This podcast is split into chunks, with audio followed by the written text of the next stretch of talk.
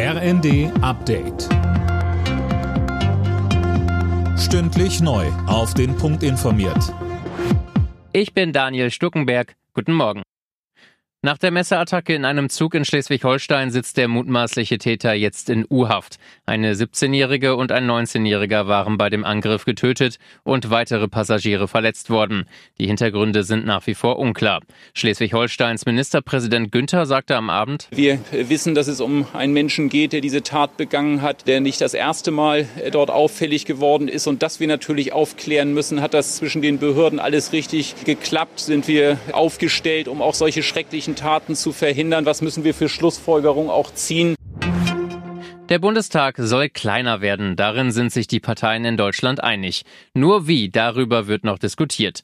Heute soll erstmals über einen Vorschlag der Ampel beraten werden. Silas Queering berichtet. 736 Abgeordnete sitzen aktuell im Parlament. Mit der Wahlrechtsreform soll die Zahl wieder auf knapp 600 heruntergeschraubt werden. Die Ampel will dafür Überhang- und Ausgleichsmandate abschaffen. Das könnte aber dafür sorgen, dass im Wahlkreis direkt gewählte Abgeordnete teils keinen Sitz bekommen. Die Union Union hat einen Gegenvorschlag eingebracht. CDU und CSU wollen unter anderem die Zahl der Wahlkreise reduzieren.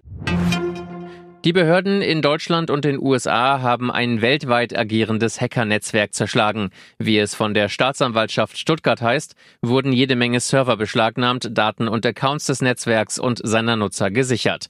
Die Internetseiten der Gruppe Hive wurden gesperrt. Das Hackernetzwerk soll weltweit über 1500 schwere Cyberangriffe gegen Unternehmen begangen und mit Erpressersoftware über 100 Millionen Dollar Lösegeld erbeutet haben. In Deutschland ist heute Holocaust-Gedenktag. Vor seiner Sitzung legt der Bundestag bei einer Sonderveranstaltung den Fokus dabei dieses Jahr auf die Verfolgung sexueller Minderheiten durch das NS-Regime. Unter anderem lesen Schauspieler Texte über zwei Opfer vor.